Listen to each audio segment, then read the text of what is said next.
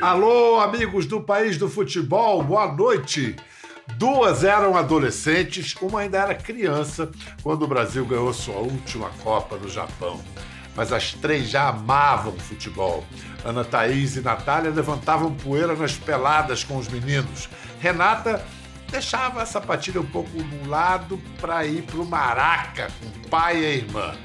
Naquela manhã de domingo, 30 de junho de 2002, elas acordaram cedo para ouvir o Galvão narrar os dois gols de Ronaldo, bordando nossa quinta estrela na maré.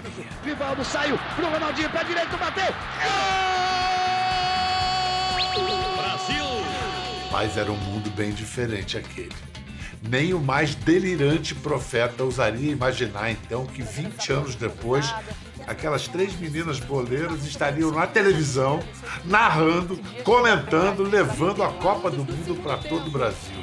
A perna direita que é boa, já autorizou o árbitro Fosberg! Gol! É, malandragem, a bola rola e o mundo gira. Graças!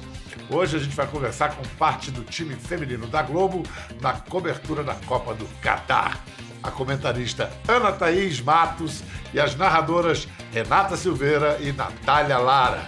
Tudo bem, pessoal? Ah, tudo bem, Bial. Que honra, hein? Tá aqui. Tô muito feliz. Cara, eu acho muito legal ver vocês trabalhando, porque eu não sei o que, que veio antes, se foi uma baita transformação cultural ou o fato de vocês estarem no, fazendo os papéis que vocês estão fazendo transforma a cultura da gente. Eu confesso que a primeira vez que eu ouvi, não sei se foi a Natália ou a Renata, que eu ouvi a narração, eu estranhei, caramba. Acho que eu não estou acostumado e tal. Cara, hoje eu me sinto. Bial, acho que isso é uma coisa que eu e a Renata a gente já chegou a conversar sobre isso. E é uma coisa que a gente compartilha com certeza, né? Mas é muito, muito curioso, né? Porque no começo realmente eu também tinha muito disso. As pessoas falavam, poxa, é, eu vou assistir no mudo, não vou assistir, uma mulher narrando, que coisa é essa? E aí, em algumas dessas pessoas eu cheguei a falar, mas tá, mas você conhece o meu trabalho? Você já me ouviu? Então dá uma chance, né? Porque é só assim que você pode é, conhecer uma coisa nova. E é claro, né? Quando a gente fala de algo que sempre foi tão normalizado pelas pessoas, algo que as pessoas não nem questionavam, né? Transmissão esportiva, tinham homens. Acho que a gente quebra um, uma barreira, quebra um paradigma, constrói uma nova forma de ser feita. Renata, alguma, alguma coisa a acrescentar? Tudo bem, Bial. Que abertura, hein? Prazer estar aqui com vocês. É... Eu tive a oportunidade de narrar um jogo do Real Madrid. Eu transmitia muitos jogos do Campeonato Espanhol. E, enfim, eu estava sempre ali acompanhando e aquelas pessoas estranhando, né? Pela primeira vez, uma mulher, a primeira vez que eu escuto uma mulher narrando futebol, nossa, é estranho, é diferente tudo mais. E aí em 2018 eu percebi que isso começou a mudar por que eu tô falando desse jogo do Real Madrid? Porque é um jogo que a audiência é muito maior do que eu quando tava narrando, por exemplo, o Sassuni Levante, né? E aí eu falei, nossa, esse jogo eu vou apanhar ainda mais porque é uma audiência muito grande, né? Só tô narrando o Real Madrid. Enfim. E aí, quando acabou o jogo, eu fui pro Twitter e fui olhar o que as pessoas estavam falando sobre o jogo, sobre a transmissão, sobre o jogo, enfim. E aí as pessoas estavam falando sobre o jogo.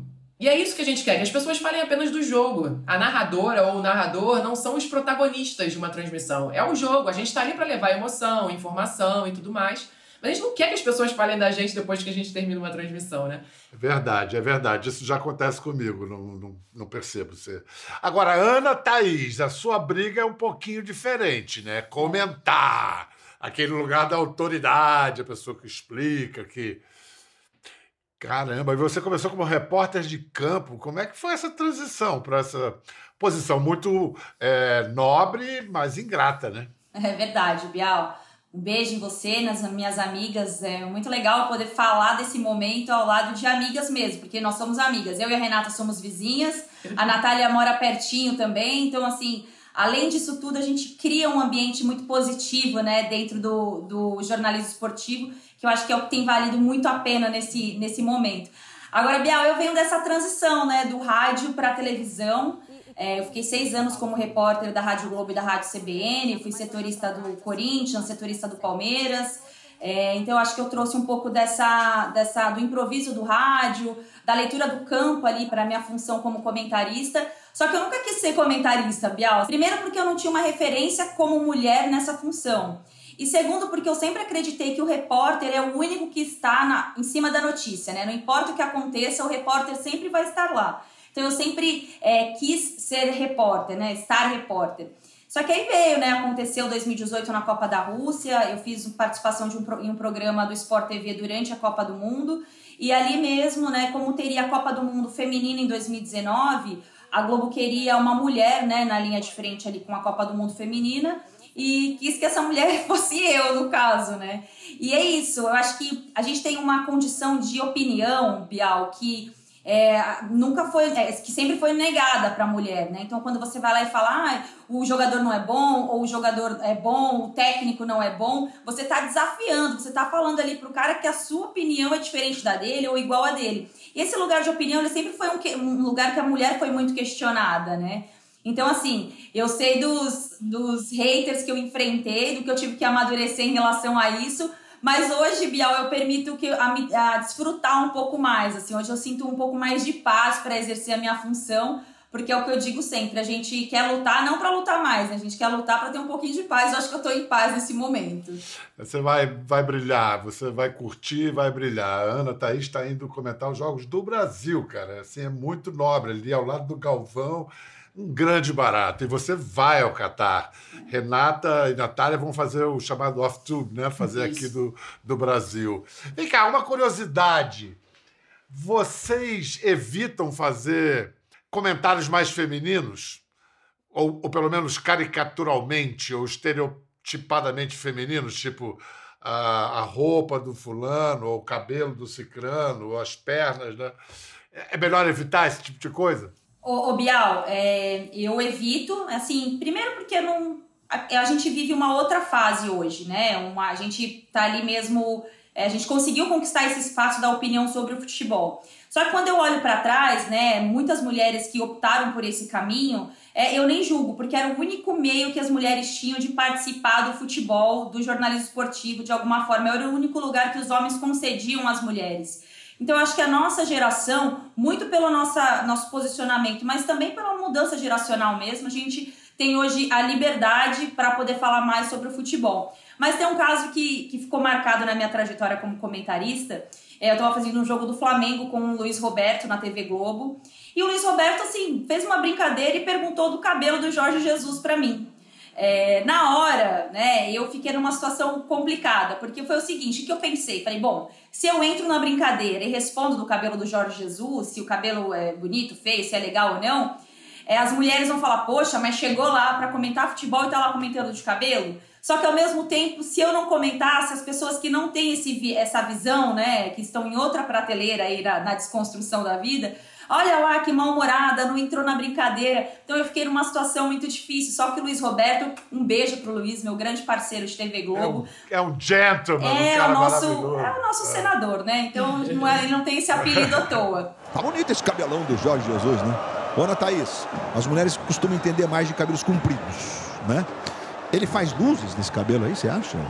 Não sei, Luiz. Não, né? não. não, é muito a minha praia, não. Mas Imagina a minha. Não é muito a minha praia. Mas ele é um, um, um personagem importante aí para essa retomada, para esse momento do futebol brasileiro, né? Tá sendo legal acompanhar o trabalho dele. Ah, isso sem dúvida. É para repensar mesmo conceitos, né? Que estão no futebol brasileiro, às vezes impregnados de tantos e tantos anos. E o Luiz fez uma brincadeira, a gente conseguiu contornar ali, foi embora, a transmissão terminou. Só que eu fiquei pensando muito nisso. De vez em quando eu dou uma cornetada no estilo de roupa dos treinadores, entro na brincadeira, falo que é central da moda, mas nada que reforce o estereótipo, não. Mas eu insisto, eu acho que o cabelo de Jorge Jesus é notícia. Aquilo lá é notícia, gente. Entendeu? É um fato, né?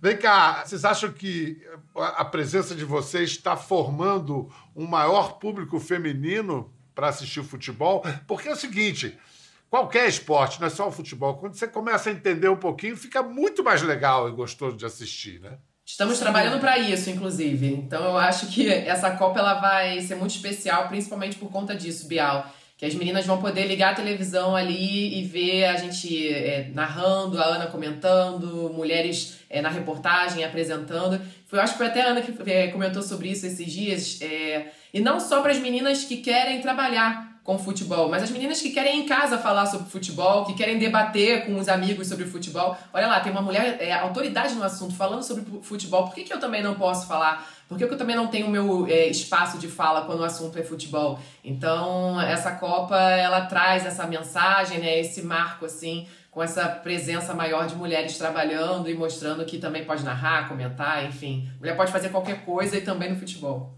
Escuta, só para a gente ir adiante, é, você tinha o quê? Nove anos em 2002, Natália? Quando a gente fez o Penta?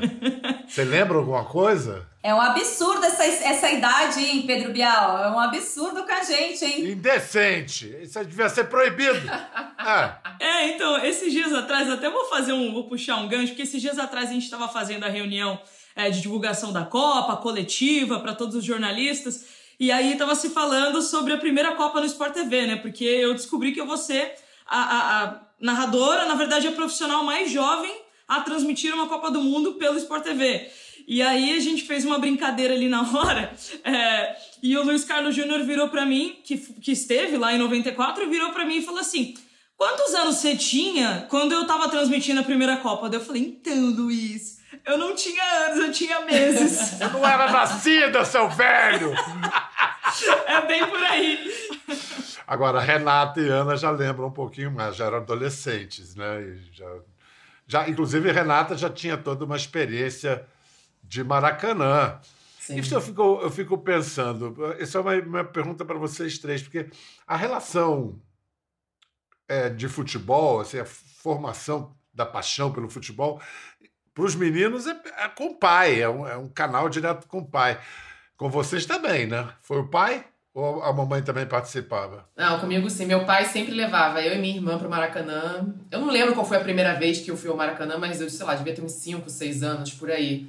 E além dele me levar ao Maracanã, ele jogou futsal, ele foi federado pelo Social Ramos Clube, e aí ele levava a gente para assistir as peladas dele com os amigos. Depois ficavam os caras tudo no churrasco, e eu e minha irmã lá, sabe? As únicas meninas num, num ambiente super, né? Enfim, onde só tinham homens. Excelente! Excelente escola pro futebol. Churrasco pós-jogo do Social Ramos Clube, o internacionalmente famoso. É isso. Legal, cara. Então eu cresci falando futebol, eu cresci gostando e sendo apaixonada por futebol. Na escola, eu lembro que toda segunda-feira o professor era um professor de matemática, ele penava para começar a aula, porque era eu e uma rodinha de meninos discutindo sobre a última rodada do Campeonato Brasileiro. E para o professor começar a aula toda segunda-feira era difícil. Então, assim, eu sempre fui apaixonada por futebol. Que espetáculo! E os meninos todos ali querendo a aula e as meninas falando de futebol. Ana, você era goleira? Não, Bial, eu, eu joguei futsal 10 anos, né? Eu joguei como fixa, como pivô, fui, fui, já tive uma, uma breve carreira no futsal, mas eu demorei um pouquinho para migrar para o futebol de campo. Mas eu comecei jogando futebol na rua, né? No campinho de terra. Eu morei num bairro periférico em Itanhaém, que é o litoral sul de São Paulo. E tinha esses campinhos de rua. Então nós é, organizamos uma verdadeira guerra ali com os meninos, porque nós queríamos montar um time de futebol feminino e montamos, né? Conseguimos montar. É, e nós fizemos até um jogo contra os meninos para a gente ter liberação da quadra, se a gente ia poder usar a quadra no dia que a gente queria. É, mas a minha, a minha, a, quem me levou para o futebol foi a minha mãe. A minha mãe é, ia aos jogos, né? Vendia bandeiras no Pacaembu. É, tem até algumas fotos minhas que eu não consegui recuperar, né? Da minha mãe, no caso, grávida, é, da minha gravidez, inclusive vendendo bandeira no Pacaembu e futebol sempre foi um assunto das mulheres na minha casa. Que legal! É, a minha irmã mais velha frequentava ambiente de torcida organizada, a do meio é São Paulina doente, assim, então a gente sempre falou de futebol na minha casa. O meu pai e o meu irmão comiam poeira nessa, assim, não era muito a praia deles, não, era sempre foi um assunto das filhas com a minha mãe, inclusive. Inclusive, vocês em casa não adianta querer saber para quem elas torcem, porque elas estão aqui com profissionais, não vão contar as suas preferências clubísticas, mesmo porque a pessoa se profissionaliza, gente. E na hora agora, sabe? Agora, eu tenho uma fotografia que é uma denúncia. Uma goleira de saia. no clube. Agarrando de saia. No Peraí, gente. Aí é uma esculhambação. Não, porque foi o seguinte, Biel, meu pai me levava sempre num clube de, de, no interior, assim, de férias, né? E ali só tinha, tinha poucas chances de jogar. E assim, né? Quando a mulher quer jogar futebol, vai pro gol ou vai pro ataque. Não importa no que você é boa. Ou vai ficar lá para esperar a bola para empurrar ou vai pro gol. E nessa ocasião eu tinha saído da piscina e só me sobrou o gol mesmo. Então foi o que, o que eu pude fazer. E pelo que eu tô vendo, você tá descalça também para arrancar a unha, né? Aquela coisa boa a tampa ali. do dedo. Bial, meu pé é horrível, porque eu andei descalça a minha vida inteira. O meu pé é a coisa mais feia do mundo e essa foto demonstra muito bem. Olha só a marra da pequena Natália ali com o pé sobre a bola. Olha só. Ah, fazendo muque a lá, lá, Gabriel Barbosa, com a bola em cima do pé. Aí era onde meu pai trabalhava, ele sempre levava, me levava para colônia de férias ou para é, para os eventos que tinha da empresa dele, enfim. E aí eu sempre queria jogar futebol, então sempre tinha futebol, eu era até mascotinho do time de vez em quando, e eu me enfiava no meio dos meninos. E assim como a Ana, algumas vezes já fui levada pro gol, mas eu não me, não me importava não, eu falava, eu vou jogar. Agora vamos ver se a Renata se, se identifica com essa menina aqui. Olha lá. Bailarina, fazendo a maior graça, pelo menos ganha manha de drible, né, Renata? A bailarina sabe driblar, né? Com certeza. O futebol não deixa de ser uma grande coreografia, né? Ah, isso aí foi, alguma, foi uma apresentação da Bela, Bela e a Fera, eu tava de xícara, né? Dá pra perceber. Ah, certo, certo. Eu danço desde os três anos de idade e a dança tá na minha vida até hoje. Eu tenho uma academia de dança, Academia Lave Dança, que fica em Bom Sucesso, no subúrbio do Rio. E hoje eu sou muito feliz por conseguir conciliar né, o futebol e a dança. Que genial! Então, vamos lá. Ana Thaís é formada em jornalismo, Natália em rádio e TV, Renata fez educação física e depois foi para o jornalismo esportivo, né? Isso. Foi isso, é o Isso. seu percurso. Renata, a gente tem um teste seu no concurso para Rádio Globo, no seu comecinho de carreira. É sério que vocês acharam isso? Ah, não! Meu Deus! A gente vai mostrar. Olha, quanto tempo foi isso? Isso foi 2014. Foi na Copa do Mundo de 2014, quando a Rádio Globo lançou o concurso Garota da Voz. Medo. Vamos ver, vamos ver. Recebe Mugni, dominou. Toque de calcanhar, infiltrou. André Santos vai fazer o cruzamento. Cruzou, Alex Santos tentou dominar.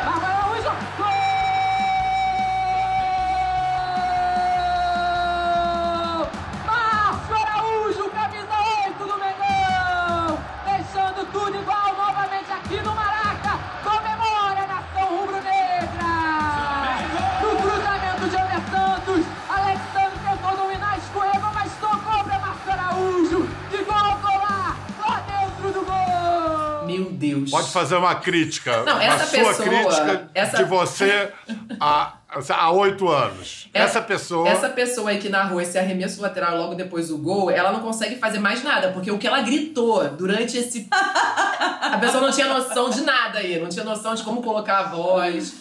Ah, Esse concurso foi muito legal, Bial. É, Eu, eu, inclusive, escolhi um gol do Ronaldo na Copa de 2002 pra seletiva, enviei. Eu lembro que eu gravei, apaguei várias vezes, falei, nossa, isso tá horrível. Eu nunca tinha feito isso. Nunca tinha nem imaginado narrar um jogo de futebol. E aí eu fui uma das selecionadas pra participar desse concurso da Rádio Globo. E esse vídeo que a gente acabou de ver era o que a gente fazia lá durante o concurso. Eles davam um lance pra gente. E a gente tinha que narrar, e depois eles iam eliminando. Igual o Big Brother, toda semana alguém era eliminado até chegar na finalista. E aí a, gente tinha aprendido. Paredão, paredão, paredão. É, paredão toda É semana. Tenso. Ô, Bial, Diga, Ana. Não, e, e é curioso porque em 2014 eu já estava na Rádio Globo, mas em São Paulo, né? E aí quando começou a surgir o, o, o concurso Garota da Voz, eles abriram muito externo, né? Não, não, não tinha, não tinha pra. A gente não, não disputava nada disso. Só que eu pedi para olhar o- as narrações das meninas e os caras não deixaram. Eles falavam: não, a gente que vai ter que escolher, mulher não vai opinar, é que se a gente gostar é que vai pro ar. E aí eu nunca mais ouvi falar da Renata, né? Depois eu a vi em outras emissoras. Quando foi em 2019, eu estava já morando no Rio de Janeiro, já comentarista, a Renata estava é, transmitindo, narrando um jogo do campeonato alemão. E é muito difícil, Bial, narrar campeonato internacional, porque, cara, né, são jogadores do mundo inteiro e você segura uma audiência ali que não necessariamente é de torcedores, né? Mais de quem gosta de futebol. E ela segurou 30 minutos da transmissão. Terminou o jogo, eu mandei uma mensagem pro meu chefe. Falei, olha, a gente tem que ter uma narradora, cara. E olha essa garota aqui, ela tá fazendo campeonato alemão. Se ela tá fazendo campeonato alemão, imagina o que ela vai fazer no Flamengo e Botafogo, no Fluminense e Flamengo. Não, e fora, e fora outra coisa, os nomes. Agora É. na Copa do Mundo, Exato. você tem que era os nomes. Nome em árabe, nossa. você- Vem cá, Natália, você tava também nesse concurso aí. Eu soube que você foi quase até a final, não foi isso? É, na verdade não, eu, eu fiz com juntamente com a Renata, né? A gente tava juntas em 2018 no Narra Quem Sabe. É, Ah, isso. tá, tá, tá certo. Eu só tinha feito um curso de narração esportiva no ano anterior e nunca tinha tido nenhuma experiência. Então ali foi realmente o, o pontapé inicial. Mas você já tinha a escola de jornalismo esportivo, você já tinha, já conhecia o. É porque o narrador, inclusive, tem que é, aprender, além de futebol, todos os outros A esportes. Natália né? narra de tudo, repente- né? É, Se tiver campeonato de bem contra Eu- o mal, ela vai narrar também. É, eu, eu, eu soube que uma vez ela estava de bobeira, avisaram 15 minutos antes que era um, um jogo de rugby para ela narrar. Foi tranquilo, né, Natália? Sim, estava nas Olimpíadas de Verão agora, de Tóquio, no ano passado. E eu tava narrando, eu acredito que eu estava fazendo, acho que vôlei. Eu não lembro exatamente qual transmissão que era, ou era ginástica artística, era alguma coisa do tipo. E, e naquele dia, era o dia que, que tinha começado os jogos de rugby.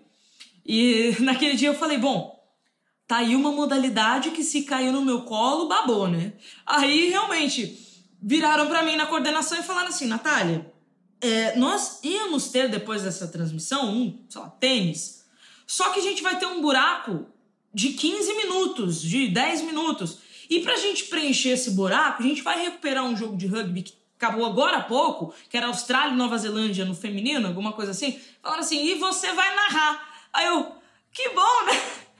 Que bom! eu falei, ah, tá, eu tenho. Tá, tá bom, eu tenho até o final desse jogo que eu tô fazendo agora pra me preparar pro rugby. Eu falei, tá, gente, e aí? Aí eu abri um monte de aba no, no computador, pra assim, tentar pegar um glossário e algum pouco, um pouco das regras do rugby. Quando acabou a minha transmissão, entrou o comentarista de rugby na, no estúdio. Eu perguntei pra coordenação, falei assim, quanto tempo a gente tem? Aí eles falaram, dois minutos. Meu Deus. Eu falei, Tenso. que bom, né? Que bom, que delícia. Aí eu virei pro comentarista, pro Chan, inclusive, eu, muito obrigada. Chan, se você assistir isso, muito obrigada de novo. Porque eu virei pra ele e falei assim, Chan, nós temos dois minutos, por favor, me ensine rugby agora, tudo que eu preciso saber em dois minutos, por favor. Aí ele falou assim, Nath, você precisa saber try, você precisa saber scrum, você precisa saber isso, você precisa saber... Ele falou assim, o que você não souber, fica quieta que eu falo. Eu falei, beleza. E aí o passe, a chance de fazer o try, try da Grã-Bretanha com a Rowland. E que trabalho da Grã-Bretanha, olha como ela consegue abrir espaço, vinha fortíssima pra cima dela, a Micaela Blythe, e ela consegue o try. Ah, mas você se, se saiu bem. Olha só, eu queria mostrar aqui um momento que é, é histórico para a Ana e também para todos nós. A estreia da Ana Thaís como comentarista da seleção brasileira. E, cara, ela nem parecia nervosa, ao lado de dois monstros, Galvão Bueno e Júnior. Muito bem, vamos lá. Brasil e Gana que podem se enfrentar. Já vou falar aqui com o maestro Léo Júnior, com a Ana Thaís Matos. E aí, tudo bem? Tá boa? Tudo bem? Fala, maestro, chegando na Copa? Calma aí, ansioso também. O coração começa a bater mais forte, né? A gente sabe como é que funciona. A gente sabe E como- a gente vai ter que segurar a onda daqui. É, é, a perna vai tremer um pouquinho, viu? Não tem, não tem, não tem problema não. Se fosse pra valer nas oitavas de final, você ia com esse time ofensivo assim, ou vinha de Casimiro e Fred, Ana Thaís. Seja bem-vinda. E olha que eu sou uma retranqueira, hein, Galvão? E diria um amigo meu que é Copa do Mundo amigo, né? Eu só trocaria ali a lateral, mas iria com esse time ofensivo aí. Olha só, todo mundo acreditando no time ofensivo. Eu não acredito muito que ele vai jogar a Copa Não, do Mundo Tá assim. torcendo Com pra que possa dar certo hoje, né? É, vamos torcer pra que dê certo hoje. Aprovada, Ana, aprovadíssima. E o, e, o, e o meu querido Galvão? Pouca gente conhece o Galvão por trás das câmeras. Como é que foi essa convivência? Como é que tem sido nessa convivência na transmissão?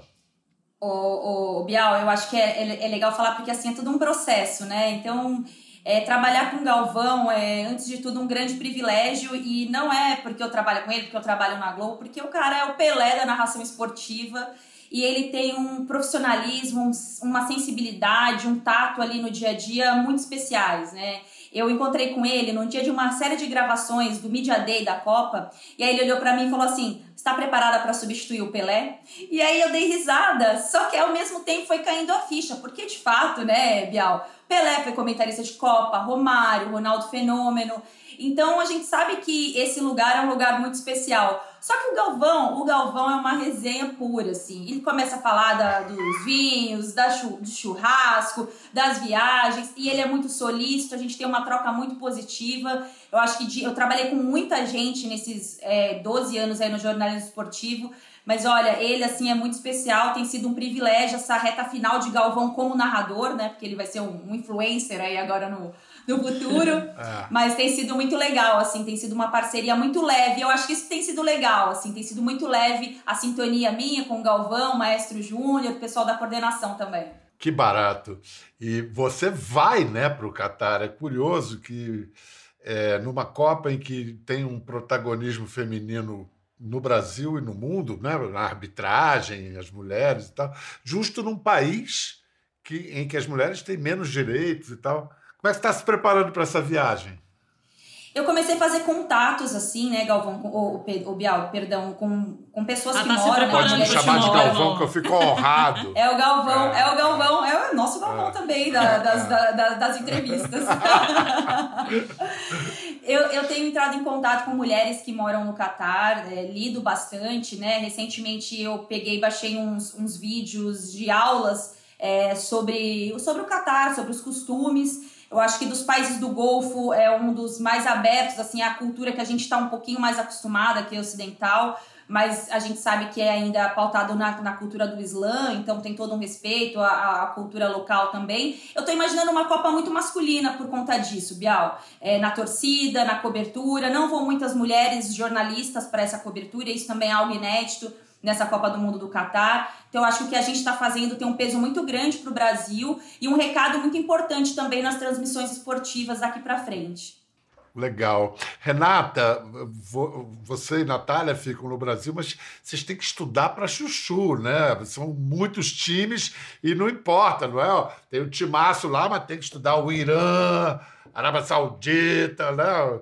É, Você gosta dessa parte do estudo, Renata? Você é, quais as fontes que você consulta? Como é que você se diverte fazendo isso? Essa é a parte que eu mais gosto, inclusive. Eu acho que esse processo, assim, é muito bom. É, vou fazer a Dinamarca, dar um spoiler aqui, vou fazer a Dinamarca na minha estreia, faço Dinamarca e Tunísia, fiquei muito feliz com essa, com essa escala. São 11 jogos consecutivos na primeira fase que eu narro, então, assim, são muitos jogos, são muitas seleções, e se não tiver tudo pronto até o dia 22, que é quando eu faço a estreia, eu não vou dar conta. Então, assim, eu tenho que deixar tudo pronto antes da Copa começar, porque são muitos jogos, muitas seleções, muitas coisas acontecendo ao mesmo tempo.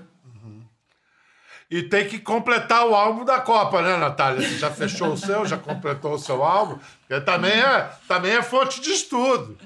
Olha, eu vou te falar assim que o álbum da Copa ele sempre é uma grande fonte de estudo. Inclusive, ele é muito legal pra gente ver, fazer aquele cara crachar, né? Ter a carinha dos jogadores ali do lado, aquilo é maravilhoso. Até pra gente, sei lá, decorar os grupos. Isso, assim, o álbum da Copa sempre ajuda demais. Vem cá, Dani Alves, Ana, Ana Ah. Thaís. Dani Alves. Vamos comentar. Vamos comentar essa, essa convocação. Deixa eu incorporar a Você jornalista escala- aqui. Se, ele convoca o Daniel Alves, é para escalar ele de titular? Ou Não. vai botar o Dani Eu no espero que banco? Eu acho que o Daniel Alves Daniel- ele tem uma Daniel. influência no, ele tem uma influência mais no ambiente nesse momento, né? Claro que o Tite espera que ele seja aquele Daniel Alves de 2019 da Copa América, que ele jogou bem, ajudou o Brasil. é, mas assim, são quase quatro anos de diferença, né? E muita coisa aconteceu. Já no São Paulo ele não estava bem, esse ano só tem 12 jogos. Eu não vou dizer que eu fiquei surpresa com a convocação, Bial, mas eu acho que eu tenho dúvida se ele vai brigar por ser titular nesse esquema que a seleção joga hoje. De quem vocês esperam mais? De Neymar ou Vinícius Júnior? Neymar. É o Neymar porque ele tem 30 anos, o Vinícius É, Júnior, Neymar, é, né? embora já tenha vencido uma Liga dos Campeões, é titular no Real Madrid, mas ele é um novato em Copa do Mundo, o que não quer dizer que o Vinícius Júnior não possa ser o craque do Hexa, né? Eu espero mais do Tite, né? Porque Primeiro que o Vinícius Júnior eu acho que ele não vai ser titular.